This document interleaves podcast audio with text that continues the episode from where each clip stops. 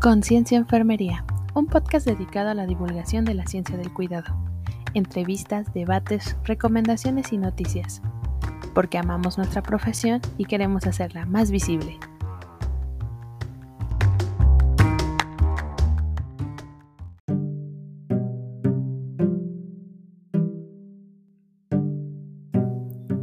Hagas lo que hagas, hazlo bien. Hazlo tan bien que cuando la gente te vea hacerlo, querrá volver y verte hacerlo de nuevo. Y querrá atraer a otros y mostrarles lo bien que lo haces y cómo lo haces. Walt Disney. El día de hoy conoceremos a Selene Castro Brito. Ella es licenciada en Enfermería y Obstetricia egresada de la NEUNAM y especialista en Enfermería del Adulto en Estado Crítico por la UNAM. Ha trabajado desde que se encontraba estudiando la licenciatura como enfermera auxiliar en consultorios privados como masajista en cabina y después en el ISTE como auxiliar. Actualmente es adscrita al área de choque del CENIAC en el Instituto Nacional de Rehabilitación, con experiencia en áreas críticas a nivel privado, tanto en Médica Sur como en San Angelil, con certificaciones en ACLS y BLS y cursos de traumatología. Es socia activa de la MECNITI, profesora de asignatura de la Universidad Tecnológica de México para la licenciatura en enfermería, con experiencia en uso de aulas digitales para prácticas. Además de ser emprendedora, pues es cosmetóloga incursionando con su propio spa. Nos hablará sobre la importancia de brindar cuidados de calidad y calidez en áreas críticas, tanto en instalaciones públicas como privadas, y la importancia del autocuidado para enfermería. Hola, ¿cómo están todas y todos? Bienvenidos una vez más a otro episodio de Conciencia Enfermería. El día de hoy, como pudieron escuchar en, la reseña del CV y también como pudieron ya leer en, el título del episodio, estamos con Selene Brito. Eh, ella, pues como ustedes también pudieron escuchar, tiene bastante experiencia tanto en el ámbito público como privado y pues es docente y además tiene como muchas ideas de emprendimiento que nos empezará a platicar más adelante. Pero primero queremos saber cómo estás, Elena. Hola Ale, pues muy emocionada y un poquito nerviosa, pero emocionada de estar contigo y de poder pues ser partícipe de todo este proyecto que me parece fascinante, igual para todos, enfermería, y pues muy contenta de estar aquí. No, qué, bueno que aceptaste la invitación y, qué bueno que eres también este, ya seguidora de, de, nuestro, de nuestro proyecto y pues estamos muy contentos de que nos estés acompañando y pues han de saber los que nos están escuchando que es Selene, también es este compañera de nosotros, es egresada igual de, de la ENEO de la UNAM, orgullosamente de, de la UNAM. Y pues bueno, como ya es costumbre, en cada episodio la primera pregunta, la obligada, la que dicen que es más difícil de responder. De todas. sí, de todas. Queremos que nos cuentes por qué decidiste estudiar enfermería. Ay, muchas gracias, Ale. Híjole, ¿Qué crees? Que sí lo estuve pensando y decía, ay, pero la verdad es que a veces se nos hace tan complicado y a la vez tan fácil. Esta pregunta, eh, yo la verdad te voy a contar igual un poquito. Eh, cuando quise estudiar enfermería, yo ya sabía que venía enfermería. Eh, a lo mejor en el tiempo, igual que yo empecé a estudiar todo eso, todavía el 50-50 quería enfermería y el otro 50 no. me tocó a lo mejor mi grupo, así me tocó, yo al principio sí tenía como la idea de medicina, pero estoy hablando yo, soy del CCH Oriente. Entonces, este, yo tenía en ese tiempo como la idea de medicina, enfermería, y ahí andaba entre azul y buenas noches, pero bueno, ya que estuve como orientadora vocacional en varias ocasiones, así, me, me gustó mucho pues enfermería. Entonces de ahí sí mi decisión fue enfermería. Pero lo que me llevó a todo esto, pues sí es desde pequeña. O sea, eh, mi primera inspiración, yo siempre lo he dicho, mi abuelita materna, que en paz descanse, este, tenía EPOC eh, y asma y la teníamos aquí en casa mucho tiempo con oxígeno y todo, entonces yo la veía desde súper chiquita, o sea, te estoy hablando de unos 7, 8 años. Y que desde ahí yo siempre iba y según me compraron todo el kit, ya sabes, ¿no? De tomar depresión de niña y todo eso. O sea, yo sí era la típica y venía y la según la cuidaba y la papachaba y le tomaba la presión y yo le quería dar los medicamentos, o sea, todo. Y de ahí pues nació el que yo quisiera como la vocación de cuidar, ¿no? Y de todo eso me encantó, seguí, la primaria, la secundaria, la prepa y jamás cambié de opinión.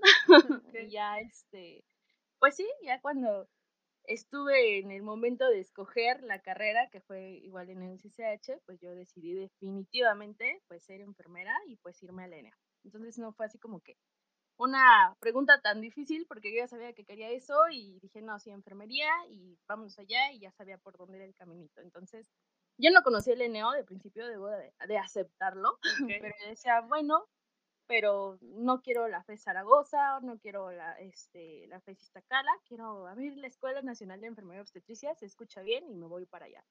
Entonces, sí, de ahí fue como decidí yo estudiar enfermería, ya, ya sabía lo que venía. No, y está súper, y aparte, eh, también este, hiciste como muchas cosas dentro del pregrado, o sea, me, cuando estaba revisando tu CV, me sorprendió que eh, son pocos los que se animan a empezar a trabajar desde el pregrado. Y aparte de trabajar, son pocos los que se animan a realizar otras actividades extracurriculares dentro de la escuela, ¿no? Digo, es muy difícil estudiar la universidad y todo eso, pero hay personas que se dan el tiempo, ¿no? Entonces, eh, ¿cómo llega ese momento en el que empiezas a trabajar y luego que te empiezas a incursionar en esta parte de, de la parte como más este, de organización de la escuela, como el de ser consejera y todo esto? Mira, afortunadamente yo he contado siempre con apoyo de toda mi familia, todo el tiempo, ¿no? Entonces, digo, lo digo bien orgullosa porque soy muy afortunada de que ellos me han apoyado todo el tiempo en cuanto a tiempo y este y monetario, ¿no? O sea, ¿por qué no decirlo? Sí. Sin embargo, bueno, ya yo en la carrera, pues yo ya quería hacer de todo, o sea, yo ya quería trabajar, ¿no? Entonces, iniciando la carrera, pues yo nada más el primero o segundo semestre y pues hubo la oportunidad, como viste ahí, que fui recepcionista, fui masajista, vendí cosas, glucómetros y todo. A mí me encantaba hablar de la prevención y todo eso.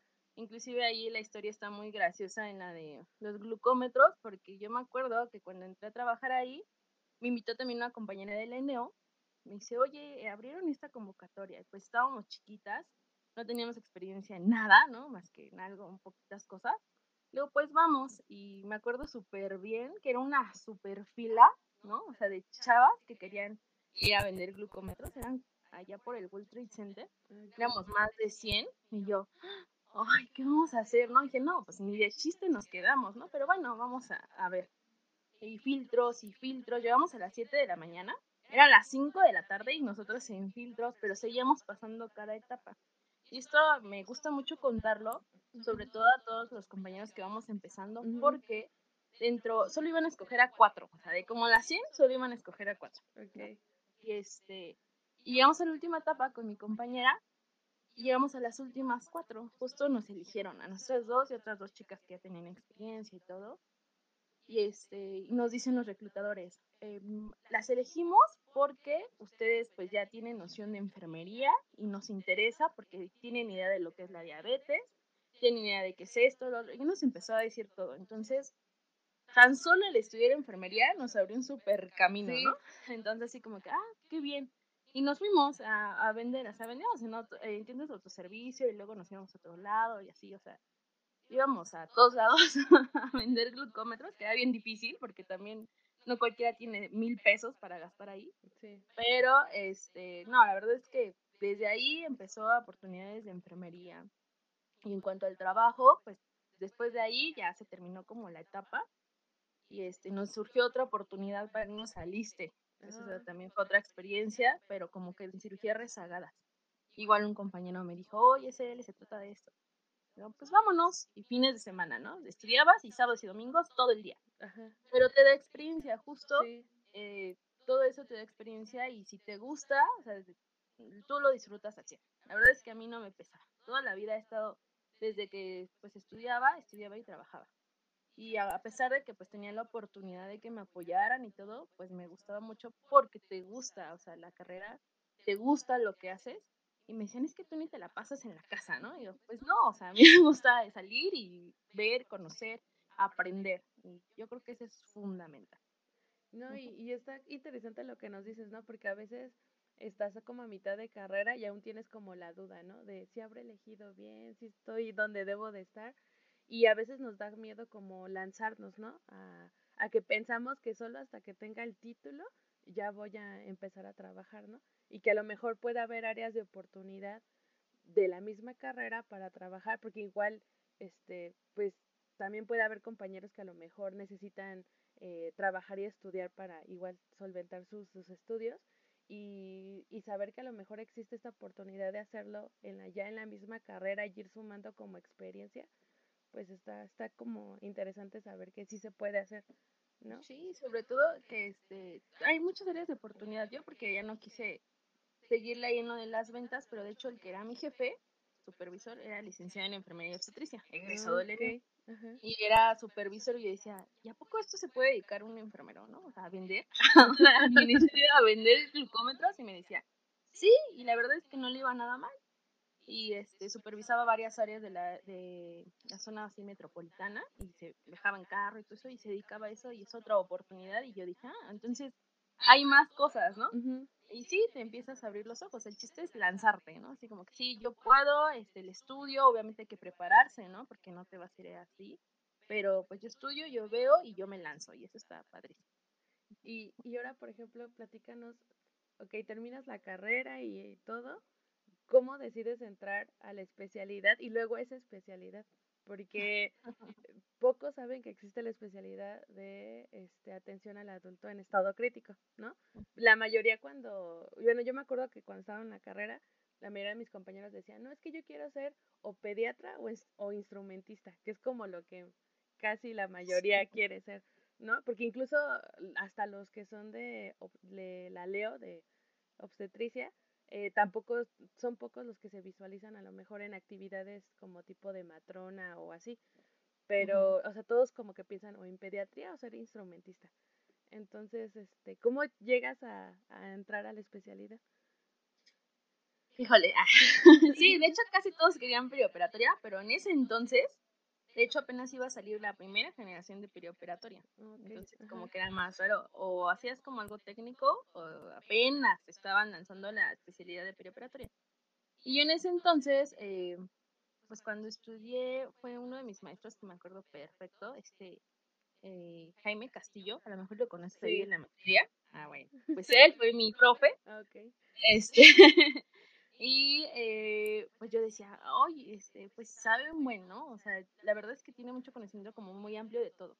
Y la curiosidad de saber más y más y más de todo, yo veía como que esa especialidad estaba muy completa, ¿no? Por los profes que conocía de esa especialidad, que sabían como más a fondo de todo.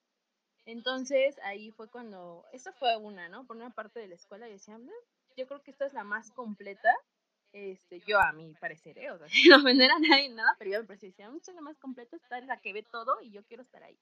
Y otra, que durante igual las prácticas, este, siempre me tocaba como urgencias, como la intensiva, o sea, siempre me tocaba, o sea, siempre fue como la suerte de que me tocaban esos lados.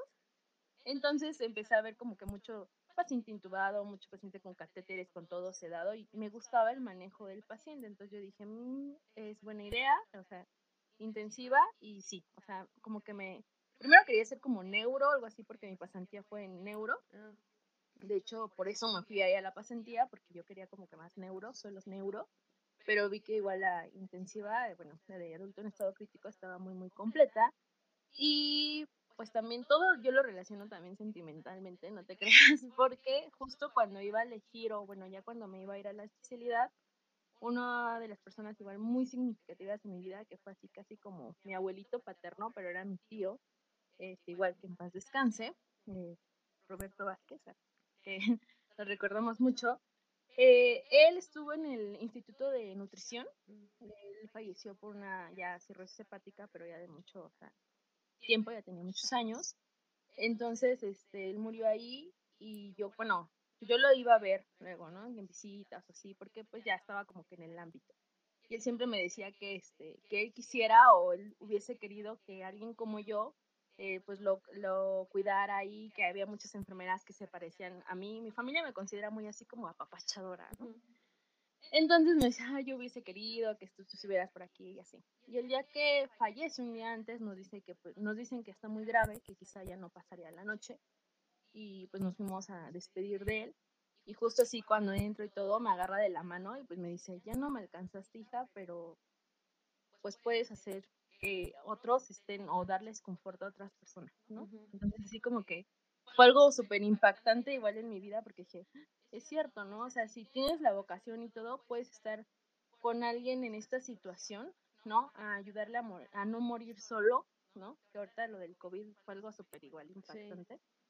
Este, pero son pues pacientes que están graves, pacientes que están mal, que yo dije, no, sí, o sea, me necesitan, ¿no? Y así me sentía, ¿no? o sea, todos, yo veía, en todos mis pacientes he visto así a mi tío, ¿no? Así como que me necesitan, necesitan esto, necesitan mi cuidado, necesitan la atención.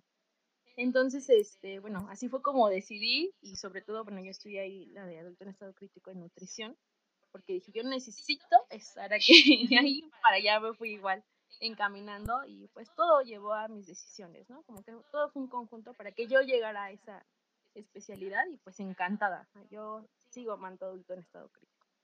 ¿Y, y crees que es como, crees que sea como lo más complicado de haber estudiado la, la especialidad? Híjole, hay varias cosas. que fácil no es, ¿no? Pero este, yo creo que una de las principales que te llegas así, que te llegan a la cara es que yo decidí pues titularme por la especialidad. Entonces, pues no tienes como la práctica, ¿no? Que vienen varios compañeros que ya trabajan o que ya están en áreas críticas y que pues estudian especialidad. Entonces, uno de los primeros así, pues bordes que te topas es que como eres de este, opción a titulación, así te ven, así como que eres opción a titulación, y sí, o sea, no, no te discriminan como tal, pero sí es así como que, mm, pero pues no tienes la experiencia, ¿no? Entonces, hasta para participar en clase, para ir a prácticas, así como que, o sea, sí, pero no sabes casi de lo que estás hablando, ¿no? Entonces, eh, justo nos juntamos en, en nuestra especialidad saludos igual a todos. Nos juntamos como el grupo de que éramos este, opción a titulación porque sufríamos mucho de bullying de eso, de que nos decían así como que, mm, o sea, sí, pero, o sea, no tienes la experiencia. Ok, sí. Entonces, como que fue el primer tope. Ya después, pues ya se rompió todo eso, este, pero fue el primer tope. La dos, eh, pues los pacientes, ¿no? Que están en muy graves situaciones, a veces que híjole, sentimentalmente si vas empezando y más que sales de una opción a titulación, o sea, y que es como tu primer eh, contacto, porque yo así como pasé de la carrera, empecé la, la especialidad y pues después empecé a trabajar y mi primer trabajo justo fue terapia intensiva, porque como tienes la especialidad, pues te lanzan ya siempre a terapias intensivas. Entonces yo creo que es más el impacto emocional que pues no cruzas a lo mejor ya por las pacientes casi de piso o así que se van a casa sino que tu índice de mortalidad de tus pacientes es muy alto, ¿no? O sea, y que ya porque están en terapia intensiva es porque ya están, o sea, obvio, súper mal, o ahí hay dos opciones, yo siempre les decía a mi familia, ¿no? O se recuperan de milagro, ¿no? Casi siempre, o pues ahí se quedan. Entonces sí es algo, igual yo creo que de las cosas más difíciles de la carrera. Pero es muy padre, es muy emocionante y la verdad sientes que haces de todo y que haces lo que puedes hacer, o sea, lo más que puedes por tu paciente. Entonces, sí, yo creo que eso es más o menos, si tienen pensado estudiar ahí la especialidad, y ser opción a titulación, tomen en cuenta eso. ok. Y por ejemplo, ahorita que nos decías que, que ya por la especialidad te lanzan a, a áreas críticas y también, como ya escuchamos al inicio, has estado en la parte pública y privada, ¿no? Y a veces, bueno, ya, ya hay incluso estudios en los que se dice que incluso en pacientes de piso que no están como en sedación o, o con soporte vital y todo eso, eh, las enfermeras dan como la, la excusa de que no dan este trato humanizado por la carga de pacientes, ¿no? Que porque tienen muchos pacientes y no les da tiempo de, de tener esta calidad y calidez, ¿no? Cuando estás en una, en una unidad de cuidados intensivos, ¿cómo, ¿cómo es aplicar estos cuidados de con calidad y calidez? O sea, ¿cómo es hacer estos cuidados? Porque hay muchos, muchos, bueno, a mí me tocó, la verdad es que tuve en, la, en el pregrado también tuve como buenas y malas experiencias en la práctica, ¿no? Y yo recuerdo que eran pocos los enfermeros que en la UCI eh, eran cálidos con los pacientes que estaban en sedación o con soporte vital. Eran muy pocos. la mayoría era como de, ah, pues como ni me escuchan, ni me oyen, ni nada, yo paso de largo, hago las cosas y así, ¿no? Entonces, ¿cómo aplicas esta parte de la calidez a, mm. a esta área? Mira, híjole, sí, a veces en, en terapia intensiva es un gran error, ¿no? Eso de que, como está sedado, qué fácil, ¿no? O sea, ni tengo que estar lidiando y desgraciadamente muchos compañeros piensan de esa manera, ¿no? Este, así como que no estoy lidiando, está sedado, qué genial, ¿no? Eh, sin embargo, híjole, yo de lo que he aprendido, fíjate, en los hospitales privados, que tengo mucho que agradecerles, igual porque pues yo ahí me formé prácticamente en los hospitales privados, te negrean un poco, debo decirlo, pero yo ahí aprendí que la calidad y la calidez, o sea, tú se la das a cada paciente, sí hay mucha carga de trabajo, pero yo creo que tampoco hay excusa como para que tú en el tiempo que tengas con tu paciente lo puedas aprovechar en calidad, ¿no? Porque sí hay mucha carga de trabajo, definitivamente. Y ya los que por ahí me estén escuchando que es que en el privado sí se respeta el índice paciente. Porque justo cuando quería entrar a la, a la maestría, pues todos me decían, es que qué problema puedes tener. No sabes, ¿eh? Entonces, este, eh, tú te debes de dar el tiempo. Yo creo que ya queda de cada uno de nosotros. Hay quienes te dicen, que son tan humanos. Hay personajes, yo que he pasado igual con compañeros de enfermería, que son tan humanos, de verdad, mis respetos. Por ahí quiero hacer una super mención especial sí, claro. a mi gran maestra, que este, Cristina Alcántara, que ella trabaja en Médica Sur, una súper, súper enfermera. Ella estudió la técnica primero y después hizo la licenciatura, pero la verdad es que tan cálida, tan eh, eficiente, ¿no? su cuidados era rapidísima y a veces eso es lo que te pierde en una terapia intensiva, ¿no? La rapidez que tienes que actuar, porque a lo mejor en un momento está bien tu paciente y en otro ya se está chocando y está al borde o ya cayó en paro, o sea, así nos pasa. Entonces, a lo mejor eso te pierde de vista que tienes que ser cálido, ¿no? Pero te digo, o sea, yo creo que ya depende de cada uno. Yo tuve igual muchos pacientes que este, a lo mejor estaban sedados y tú tratabas de apurarte y para cambiarlos, porque ya sabes que se cambia en cama, el baño, y ahí igual en cama y todo, pues les hablabas aunque estuvieran sedados, ¿no? Este, oiga, señor lento de tal, este, mi nombre es tal, soy su enfermera, o sea, tú sabes que están sedados, pero eso como que te eh, deja tranquilo emocionalmente, también espiritualmente, porque yo también soy bien así como que chietas y todo eso. De hecho, mis primeros pacientes que yo perdí o así, yo llegaba así llorando a mi casa, ¿no? A decirle, mamá, es que mi paciente, porque aparte es un área en donde te familiarizas mucho con la familia y con el paciente porque pasan mucho tiempo ahí. O sea, son de que una o dos semanas, ¿no? Y está intubado y ves su progreso y todo, entonces te familiarizas mucho con ellos y al final luego hasta ya lo acabas de intubar y todo eso y China el otro día o en la noche cayó en paro, ¿no? Y ya no lo viste y tú, híjole, o sea, yo había platicado tantas cosas con él, con ella, que este, nos íbamos a ver después a lo mejor afuera y todo y lo pierdes, pues sí son pérdidas bastante fuertes que muchas veces igual platican entre enfermería que pues debes de hacerte un poco más dura, ¿no? Pero pues sin perder el cuidado humano.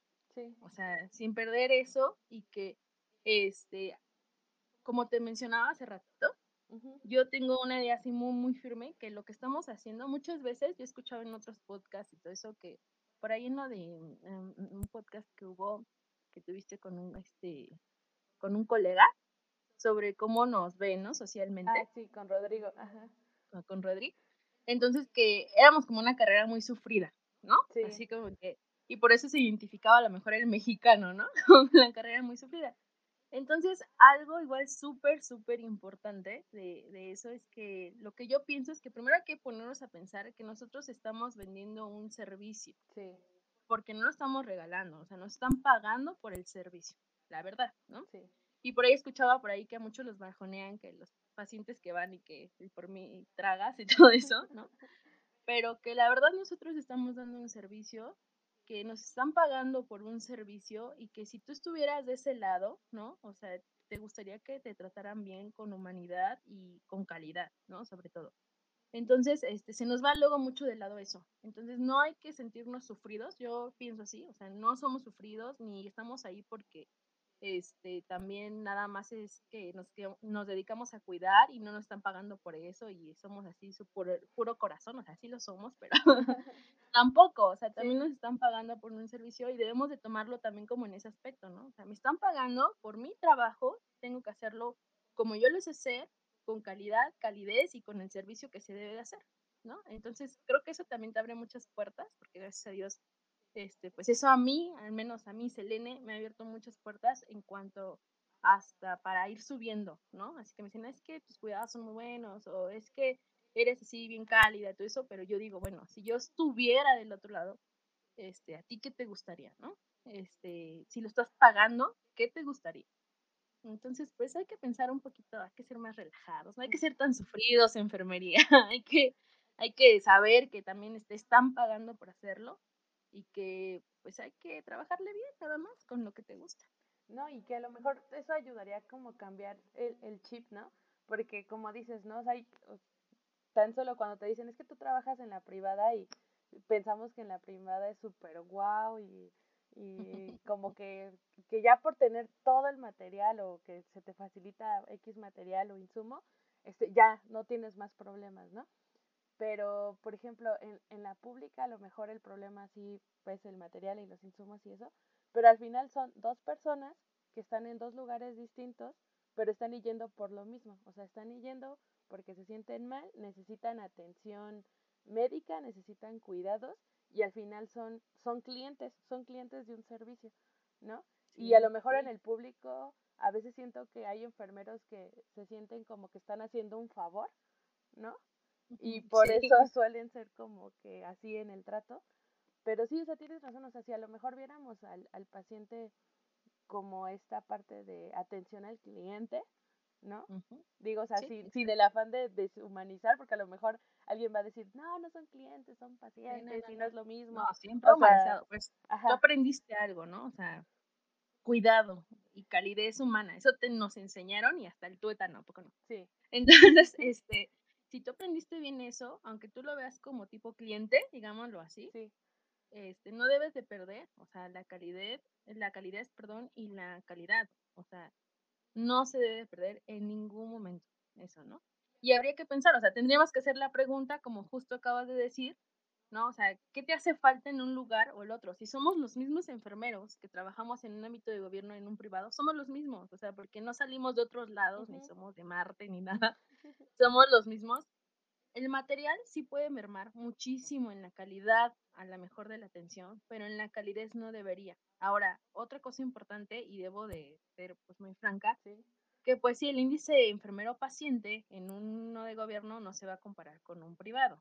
¿no? O sea, definitivo. Y estoy totalmente de acuerdo. Sin embargo, ¿no? O sea, eso tampoco debe de mermar en tu calidez humana con tu paciente. Eh, es el principal, así como que es que es mucha carga de trabajo, ¿no? Lo principal. Pero, pues hay que recalcar lo que, justo lo que acaba de decir, ¿no? O sea, nos están igual, no nos estamos regalando nuestro trabajo, nos están pagando igual por eso. Entonces, este, pues sí, hay, falta mucho material y que luego hacemos hasta malabares y todo para, o sea, para poder atender bien a nuestro paciente, pero este, pues no debe de mermar en la, en la calidez humana. Y, Eso definitivo. Y por ejemplo, ahorita que eh, nos platicas que has estado tanto en el público como en el privado, y obviamente no va a haber uno mejor que otro por lo mismo que están en, en circunstancias totalmente diferentes.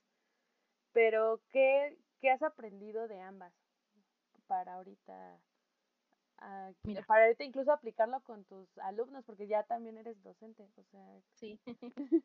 Mira, yo siempre sí los he dicho, hasta mis alumnos. Yo creo que, eh, así como digo que casi todos los médicos deberían de tener un tronco común en enfermería, así. enfermería debería, debería, de tener un tronco común en el privado. Y te voy a decir por qué.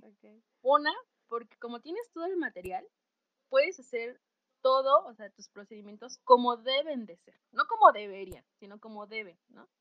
Porque tienes tus tiempos de alcohol, todos tus catéteres, todas tus fijaciones como deben de ser, ¿no? Entonces, yo siempre les decía a mis alumnos, eh, es que en el privado sí está como que muy nice y tienes todo, pero si tú aprendes a hacer bien las cosas como debe de ser, ya te puedes dar mañas en el de gobierno, ¿no? Porque así dices, no, esto va así, ah, pues a lo mejor sí pongo la tela de esta manera, el tegadero, lo que sea, y veo cómo lo puedo hacer para que quede algo similar, ajá, este, ya puedes como adaptarlo. Entonces, lo que he aprendido de las dos, eh, de los dos lugares es, este, pues muchísimo. Del privado, pues sí aprendí ese sentido em, de que pues sí tienes todo el material, pero son diferentes igual personas. Todos los que estén en el privado no me dejarán mentir.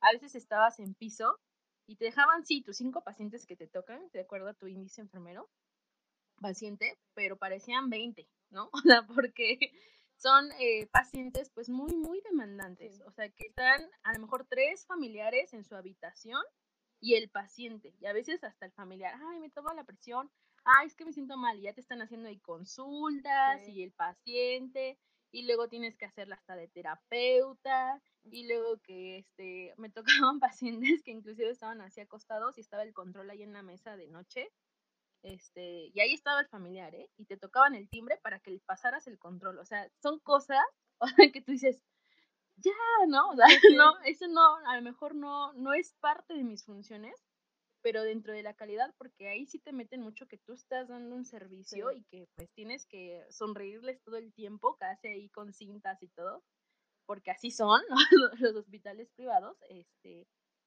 la verdad es que está complicado eso, que aunque son cinco pacientes, digo, parecen como 20. O sea, de verdad está bien, bien complicado. Y aparte, que hacer todos los procedimientos como te dictan las normas oficiales, porque ahí sí tienes a las supervisoras encima, ¿eh? O sea, desde que a ver cómo estás preparando un medicamento, si estás haciendo tus tiempos de alcohol, si estás preparándolo con cubrebocas, con gorro, con todo, o sea, porque ahí sí te se meten casi a ver cómo estás preparando.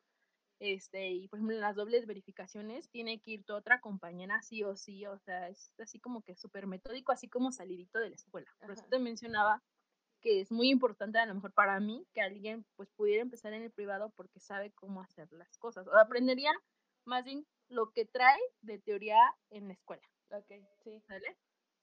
Como que eso. Porque en el privado, pues, en el, perdón, en el público ya es así como que, pues ya aquí están tus pacientes y a ver, te haces bolas, ¿no? Son a lo mejor 10, 12 y ya es lo que puedas. Ajá. Entonces, este, pues es, es muy diferente. O sea, yo eso me traía del privado y del público. La verdad es que yo en donde estoy, ahí en el Instituto de Rehabilitación, llega mucho paciente foráneo entonces llegan de otros estados, la mayoría. Entonces son pacientes que no tienen monetariamente, la verdad, pues casi nada. Entonces imagínate, me vengo del privado donde venía que el dueño de no sé qué empresa y todo, y me vengo a este, pero, o sea, yo es lo que les digo aquí a mis compañeros, tampoco debe de mermar la calidez en el cuidado, ¿no? porque así sea de donde sea, no debe de existir la discriminación y muchas veces sale eso se nos olvida también, ¿no? Porque vienen o vienen pacientes inclusive indigentes y que nadie quiere meterse ni a bañarlos ni a darle la primera atención y casi lo andan pasando de uno a otro, así como que, ay, pues no lo bañé, o ah, es que viene súper sucio, o pacientes que vienen este, con pedocludosis y todo así llenos y nadie quiere entrarle, la verdad. Entonces, son diferentes pacientes, pero creo que la calidez, vuelvo a repetir, debe de ser la misma. Y es difícil, ¿no? O sea, sí es complicado, porque hay pacientes que no llegan y que eh, aquí me ha tocado mucho que llegan pacientes con estupefacientes, así de la calle y todo, y pues luego se ponen agresivos, o sea, está difícil la atención, pero eh, debería de ser pues la misma. sí. sí. Y, y por ejemplo, ahorita también al inicio nos platicabas de que pues, o sea, se nota que andas como metida en muchas cosas, como que eres muy inquieta y andas en todos lados, y eso está como súper, ¿no?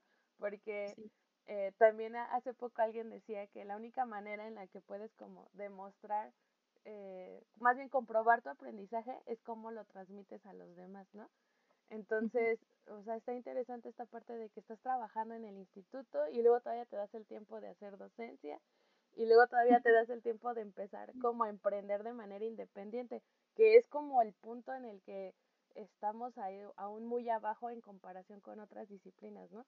Que, que por lo mismo de, de que tenemos como esa sensación de que de sufrimiento y abnegación, no nos la creemos que podemos emprender por nuestra cuenta y que incluso cuando tenemos compañeros que nos dicen que trabajan este, de manera independiente, los minimizamos porque no son de hospital o no son de otra área, ¿no?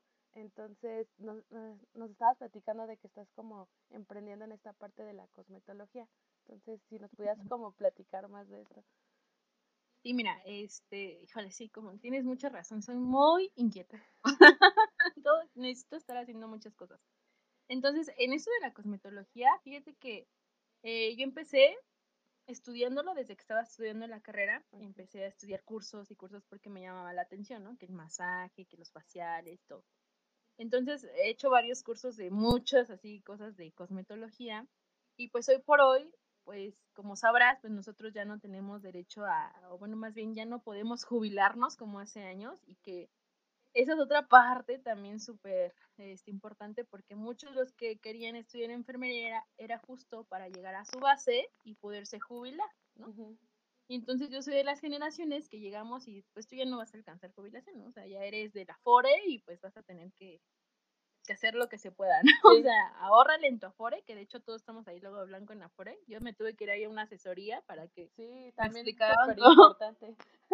cómo estaba todo eso, ajá. Y entonces, este, pues dije, bueno, entonces no me puedo quedar así, porque ya que esté, pues, más grande, o sea, en el área donde estoy en terapia intensiva y que yo esté más grande, ya yo veía luego enfermeras que pues te cuesta ya hasta ver ahí el medicamento, ¿no? Y jugando luego hasta con mis compañeros, ¿no? Así, ¿qué vamos a hacer cuando tengamos cincuenta y tantos, ¿no? Y no podamos ni ver qué vamos a pasar. Entonces, jugando, ¿no? Pero, este, la verdad es que eh, eso me llevó a mí a decir, bueno, ¿y qué voy a hacer? ¿no? ¿Qué más puedo generar? Porque me encanta la docencia, me encanta estar enfermera clínica, pero hay que generar otra cosa.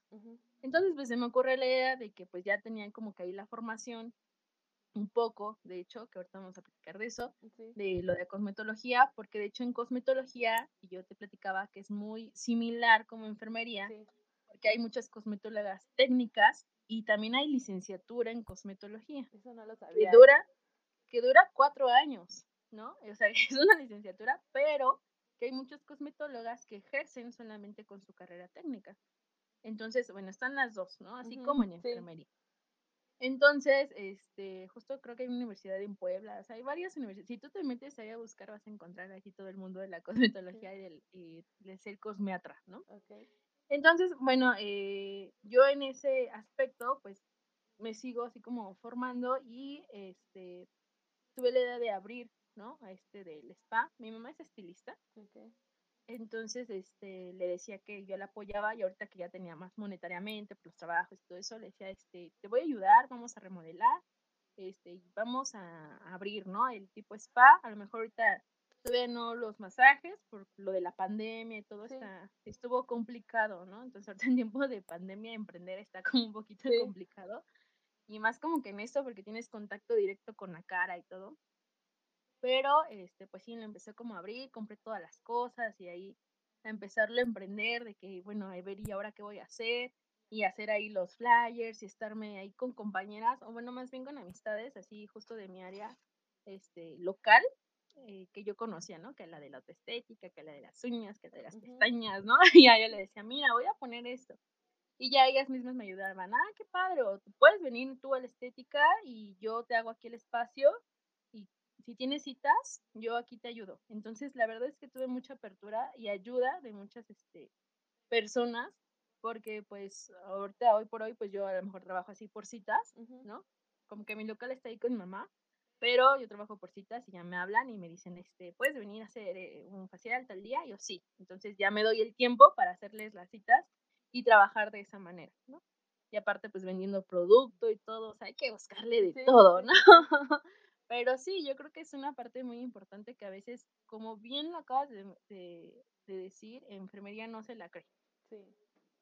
Este, y luego pues tenemos como las manos muy amarradas, ¿no? Decimos, no, es que si no hago esto, no voy a poder ser más, ¿no? Y cosmetología, eh, la casualidad que a veces eh, va muy de la mano con enfermería, porque si tú te empiezas a buscar así como lo del plan de estudio y todo, pues todo es atención al cliente, igual atención al paciente, este, aplicación de muchos productos, que en nuestro caso pues sería administración de medicamentos, ¿no? Administración de medicamentos, pero pues aquí es como de productos, eh, pues una variedad de cosas que tienen cosmetología y que si a las chicas por ahí o chicos, ¿no? O sea, que les guste como que ese tipo de cosas, es algo bien, bien padre y que es rentable, porque bueno, hoy en día también hay mucho, em, pues lo del TikTok y todo eso en las redes sociales, que venden mucho imagen, sí. ¿no? Porque hablarlo así ahora ya somos muy visuales, venden mucha imagen y que es muy rentable porque pues ahora ya todas las chicas, desde bien chicas, no se quieren cuidar, así que la piel y que este, la pestaña, las cejitas, se quieren pintar, se quieren ver así bien lindas. Entonces, este, pues la verdad es que hay mucho mercado y siendo enfermero hasta les da más este, confianza a tu cliente. Yo he tenido muchas clientas que me dicen, este, y tú, o sea, aparte de cosmetología, ¿no? Y ya les digo, no, pues yo soy licenciada en enfermería. ¿Y qué estás haciendo, no? Dando faciales. Yo, pues es que me gusta y es una parte, pues, padre. Y ya luego cuando me preguntan mi especialidad, ¿no? Adulto en estado crítico. ¿Cómo, no? Digo, que nada que ver. Pero, este, les da mucha confianza porque sabe que un enfermero ya tiene mucho más experiencia, ¿no? Con pacientes, que si algo se iba a complicar, que tú tienes como la habilidad, ¿no? De tratarlos y todo, y esto pues está formidable para, para la cosmetología. Sí, no, y es, que como dices, está padre porque, por ejemplo, nosotros ya llevamos las bases fisiológicas y anatómicas, ¿no? Entonces, te apuesto que si tomas este un curso de masoterapia o algo así, se te puede ser más fácil comprenderlo por lo mismo de que nosotros ya conocemos la anatomía y todo eso, ¿no? Esta parte, como dices, a lo mejor de la venta de productos, ¿no?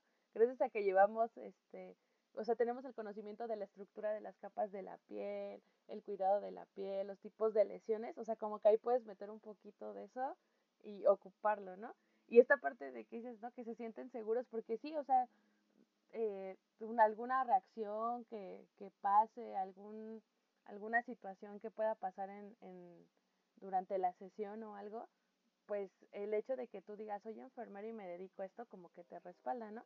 Y, y si lo hacen otras profesiones, ¿por qué no hacerlo nosotros y conjuntar todos estos conocimientos que tenemos, pero a, a otra área? Y, y sí, como dices, ahorita está como muy en boga esta parte.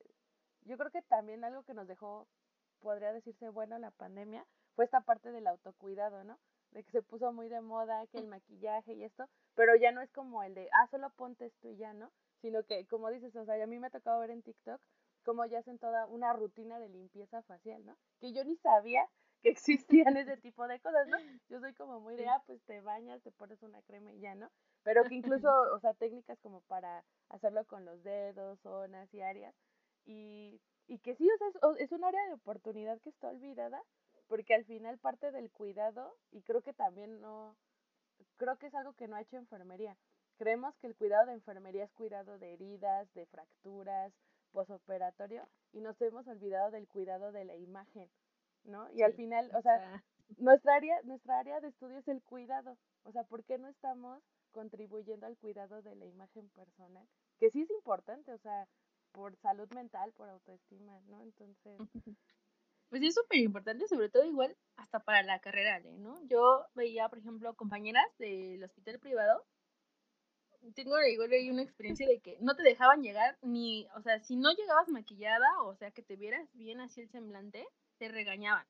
O sea, y tú dices, ¿qué? O sea, me está regañando mi supervisor de enfermería porque no me veo presentable de la cara, o sea, estoy bien planchadita y todo, pero mi cara se ve fea, de verdad, porque deja decirte que en México hay mucha discriminación sobre eso, ¿no? Y que si tú llegas a un área de trabajo, este, por ejemplo, sobre todo igual en enfermería, voy a hablar de este lado porque me tocó ver, ¿no? Que llegaba el enfermero así como que todo lleno de barritos y así como que todo este desaliñado de la cara, aunque viniera bien planchadito, como que mm, no le hacían como que le hacían un poquito el feo de manera discriminatoria.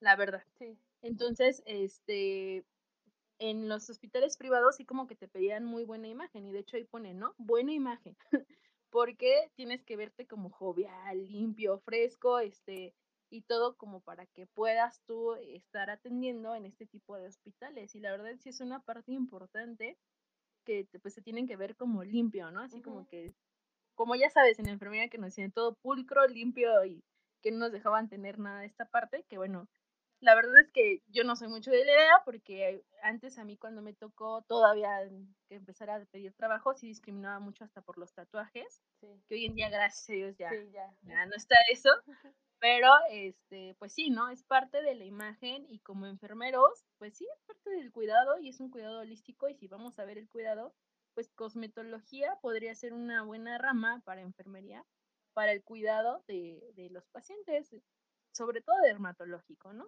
Si no hablemos a lo mejor de algunas otras cosas, sino que pues dermatológico, ahí está, porque a lo mejor pues ya te de todo el cuerpo, que inclusive hay spas donde te dan este planes de nutrición y todo, y que nosotros como enfermería también estamos preparados para la consejería en nutrición, en este, qué, cuánta agua puedes tomar, qué grupo de alimentos, qué te ayuda. Y eso eh, a lo mejor muy poca gente lo sabe. Y a nosotros nos preparan para eso. O sea, llevamos nuestra, nuestras materias en donde te dicen para calcular calorías y todo, y este, y muy poca gente lo sabe, la verdad. Y también puede ser pues algo de emprendimiento, porque ahí dentro de tu mismo spa, mejor en cosmetología, y ves todo esto de salud, puedes darles unos planes alimenticios, ¿no? Un plan de cuidados y todo, y sin problema. Sí, de hecho sí, ahorita como dices, o sea, ¿por qué no hacer un plan de cuidados a, a, a tus clientes en, en esta parte de, de emprendimiento, ¿no? Y también el, el que sí, o sea, creo que gracias también como a toda esta, esta nube de, de ideas que traemos de, de la vocación y la enfermería y todo eso, eh, sí, o sea, hemos olvidado mucho nuestra imagen personal, ¿no? Y incluso a veces se, se nota, a veces más en el público que en el privado, por lo mismo, ¿no? De que como tú dices, o sea, en el privado sí te exigen la imagen y que vayas presentable y esto, y en el público, como no te lo exigen, pues también lo dejas de lado.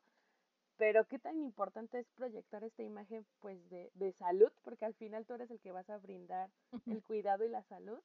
Y a veces sí, sí, o sea, nos olvidamos y ya deja tú de, de que a mí me ha tocado ver enfermeros que van con el uniforme todo arrugado y hasta sucio, que eso es así como una calamidad.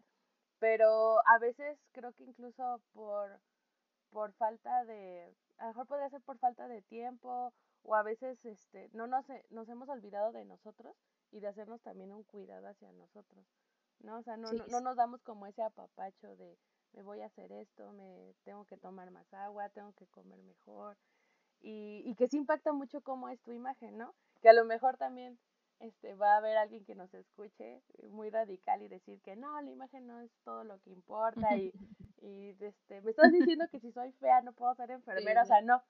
o sea, pero es, es parte de sentirte tú bien y de qué estás proyectando a los demás, ¿no? Porque, por ejemplo, en el episodio anterior yo le decía a Enrique, ¿no? O sea, es como si fueras con un dentista y a la hora de que vas con el dentista tiene todos los dientes súper chuecos y llenos de caries. Pues obviamente no te vas a te paras y ya no sigues en consulta con él. Y es lo, lo mismo debería de ser con enfermería, ¿no? O sea, deberíamos de tener eso como bien presente y también se nos ha olvidado, o sea, no, no, no nos hemos puesto más atención en nuestra imagen. Sí, claro, y por, por el cuidado de enfermería estamos por los suelos, ¿eh? O sea, la verdad es que hay muchos compañeros que hacemos de todo por nuestros pacientes y nosotros olvidados, ¿no? eh, compañeros que están en guardias, que salen, pero así con una cara, así no toman ni agua, están bien deshidratados y todo. Y la verdad es que nos deberíamos de, cuidar mucho. Y esta parte de ver a lo mejor, nos vamos a escuchar un poquito superficiales, o a lo mejor, o los que nos estén escuchando creen que, o sea, superficialidad, pero no es así. La verdad es que hay que darnos el tiempo, nosotros igual como enfermería, si van a empezar a emprender como que en este lado está genial y aparte, o sea, se deben de, cuidar justo por lo que dices, por la imagen que damos, ¿no? Porque, ¿qué es lo que dicen mucho de la población, no? Ay, es enfermera, pero ya saben a la enfermera típica con los tacos, con la Coca-Cola, con la que... ¿Por qué todas las enfermeras a mí me decían, yo soy gordita, ¿no? sí. Y te decían, ¿por qué todas las enfermeras son gorditas?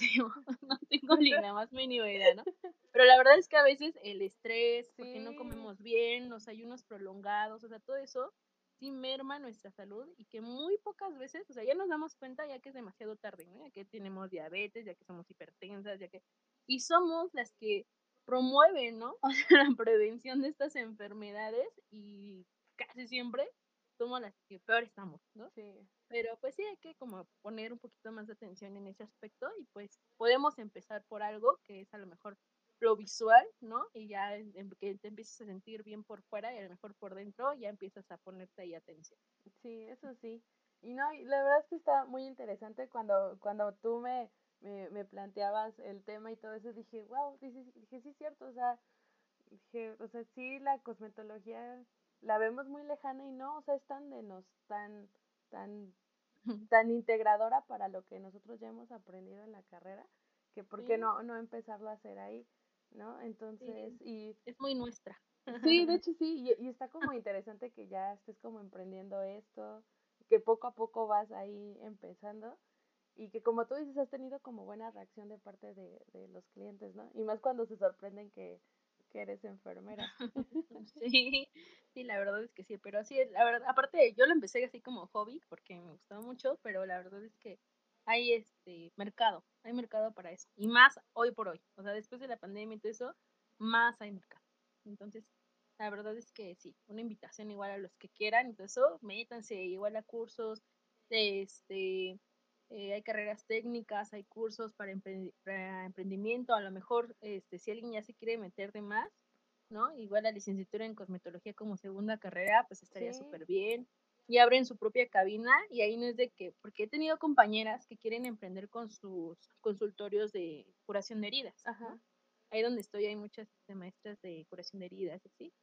Pero algo que nos limita mucho es la aplicación de medicamentos, de antibióticos y todo esto. Entonces, pues siempre tiene que haber a lo mejor un médico atrás, ¿no? Para que apoye esto. Y cosmetología no, porque casi todo es este natural. Y obviamente si te metes más como a plástica y todo eso y que aplicación, pues ya, bueno, sería otro tipo de formación.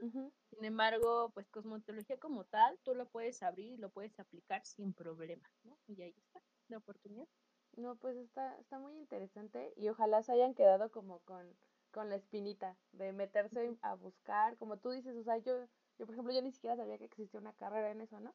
Entonces, que a lo mejor les dé curiosidad y como dices, una segunda carrera, a lo mejor tomar diplomados sobre alguna técnica en particular que les llame la atención. Y pues sí, yo, yo siento que se van a emocionar mucho también. Y, y es otra manera de hacer visible la enfermería y como de empezar a incursionar en más cosas. Y, y ahorita, ya, ¿qué, ¿qué sigue ahorita de planes para ti en cuanto a la enfermería? Mira, yo tengo muchos planes, pero bueno, este, ya más obviamente cimentados, pues es seguir con lo de, pues el spa, ¿no? Darle más fuerza, conseguir pues más eh, clientela, dar más fuerza, seguridad y todo eso, por supuesto. Y en cuanto a enfermería, pues seguirme preparando, porque a mí me encanta lo que hago, ¿no? Y justo ahorita estaba viendo lo de un diplomado y todo en, en, mi área de estado crítico, pero seguirme preparando y aunque ya trabajes, ¿no? Ya tengas como algo seguro, no te debes de dejar de preparar, ¿no? Entonces, pues yo seguir subiendo ahí, estar, seguirme preparando y seguir por otro lado, pues ahí de emprendimiento para que ya cuando sea viejita no llegue y mi afore esté en cero pesos y todo. Entonces, este, no, sí, yo creo que mi plan a futuro es eso, o sea, seguir emprendiendo de este lado si hay posibilidad de poner algún otro negocio, qué excelente. Y pues este, seguir con enfermería, porque esa es mi base, o sea, esa es mi, raíz, es lo que siempre quise hacer, pero pues hay que seguir emprendiendo en otros. Ok. Y, y, por, y también ahorita ya aprovechando que eres docente y tu experiencia y todo lo que sabes, eh, ¿qué consejos les darías a los que están ahorita estudiando el pregrado? Así como que tú, si tú volvieras a, la carrera. Mira, si yo volviera a la carrera y estuviera de ese lado y alguien se pudiera acercar a mí y decirme que, de qué se trata esto, este, el primer consejito sería, eh, si tú crees que, que no estás en donde debes de estar, piénsalo dos veces. y busca, este, pues, eh, búscate el espacio y busca oportunidades, métete al internet y métete así como a la a donde están todas las propuestas de trabajo mm. para enfermería. Este, porque tú te metes ahí y le pones eh, trabajo a lo mejor para enfermeras y no solo es del hospital, hay muchas cosas. Y ahí lo puedes ver, ¿no? Entonces, uno de los consejos sería, a ver, no estás dudándolo, métete y ve qué, qué otras cosas puedes hacer además de estar en una clínica, a lo mejor, a lo mejor, además de estar en un hospital, y qué más puedes hacer. Porque también enfermería sirve de tronco común para algunas otras cosas, ¿no? Sí.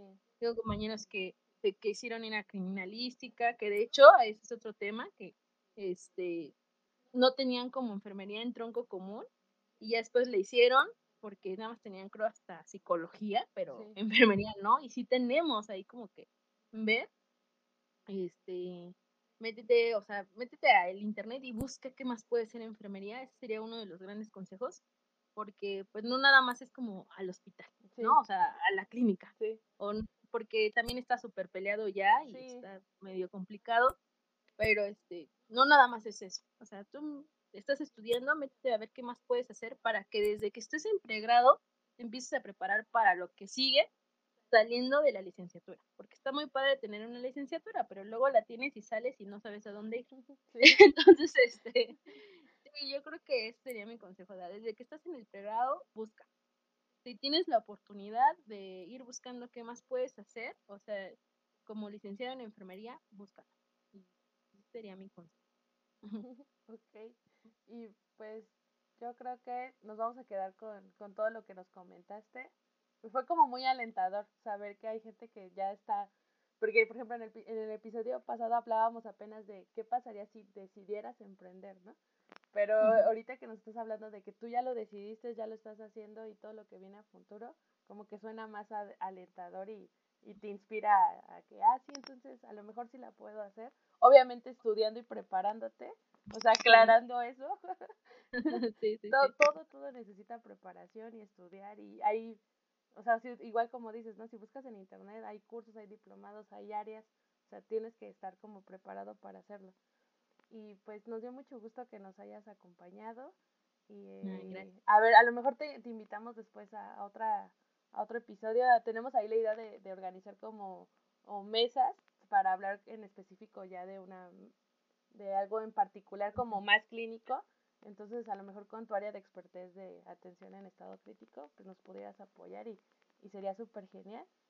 Y también no sé si quieras compartir tus redes sociales, por si alguien tiene como dudas en general de lo que nos comentaste o algo que quisieran. Mira, pues primero que nada, muchas gracias por la invitación. Yo estoy muy, muy contenta de estar aquí eh, compartiendo la experiencia y que todos se animen a, a pues, emprender, a hacer otra cosa eh, dentro de enfermería. Y sí, mira, de mis redes sociales, pues yo aparezco así como CLN Brito en todos lados. bueno, nada más ahí tengo Instagram, Facebook este, y Twitter. Ok. CLN Brito eh, o CLN Brito, nada más. Este, ya por si tienen alguna duda, no tengo ahorita como una página así comercial ni nada, pero bueno, ahí está ya cocinándose. este, y bueno, cualquier duda, igual si tienen alguna duda en que yo los pueda apoyar o creen que yo los pueda apoyar, pues adelante, ¿no? Están ahí abiertas puertas. Ok, no, y sí, cuando ya tengas las redes del spa y todo, nos las pasas y las compartimos en, también en nuestras redes para que todo el mundo sepa ahí. ah, muchas gracias, Ale, sí, está súper bien. Y pues sí, un gustazo, la verdad, estar aquí con ustedes y sería un honor volver a regresar y pues debatir ahora sí sobre algunos temas clínicos, sí. esa es otra parte, sí. estaría igual súper bien. Sí, y bueno, ya también como ya es como costumbre, si quisieras compartirnos la, la canción que elegiste para terminar el episodio. Ah, sí, claro que sí. Esta canción, este, bueno, yo la elegí porque desde el primer episodio que yo la escuché, de hecho, yo llegué a tu podcast, este, buscando esta canción. Okay. Y este, pues es de mi grupo favorito, de Jarabe de Palo, este, que hace unos años pues se nos fue Paudones. Sí. Pero, este, es, se llama Depende, la canción, y se me hace una muy bonita reflexión de ver la vida, porque pues todo depende de cómo tú veas las cosas, este, y se me hace muy, muy padre esta canción, entonces espero la disfruten, les guste, y pues una de mis favoritas. Ok, pues entonces los dejamos con esta canción, y pues ya saben, cualquier duda, igual pueden dejar mensajito ahí en la publicación del episodio, y se las haremos igual también llegar a esta Selene, y pues muchas gracias por escucharnos, y nos vemos hasta la próxima. Bye. Bye.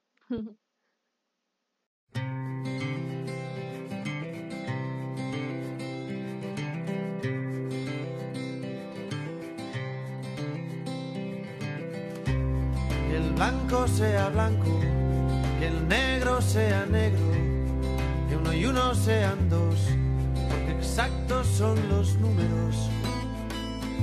Depende. Y aquí estamos de prestado, que el cielo está nublado. Uno nace y luego muere, y este cuento se ha acabado.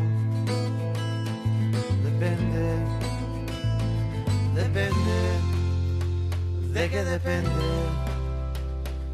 De según cómo se mire, todo depende, depende, de qué depende. De según cómo se mire, todo depende.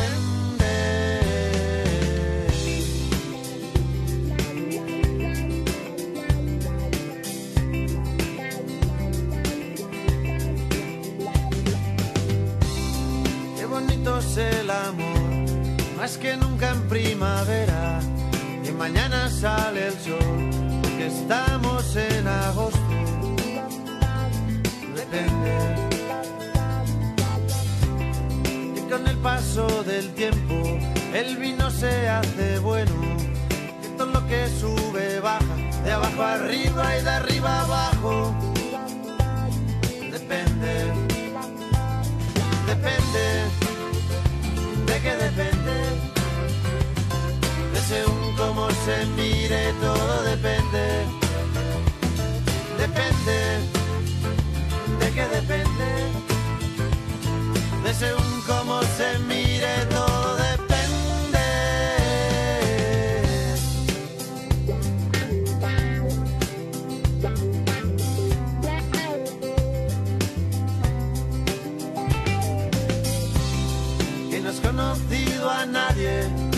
bese como yo, que no hay otro hombre en tu vida que de ti se beneficie. Depende. Y si quiere decir sí, cada vez que abres la boca, que te hace muy feliz, que sea el día de tu boda. Depende depende, según cómo se mire, todo depende,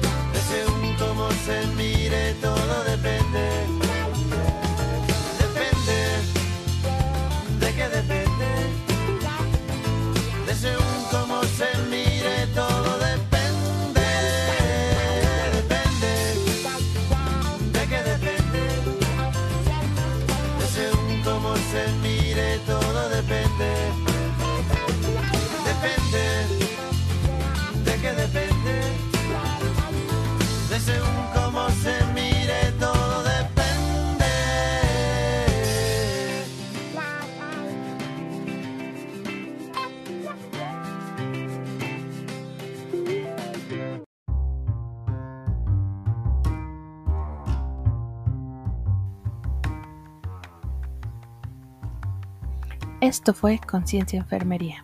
Síguenos en nuestras redes sociales. Encuéntranos en Facebook e Instagram como arroba Conciencia Enfermería. Hasta pronto.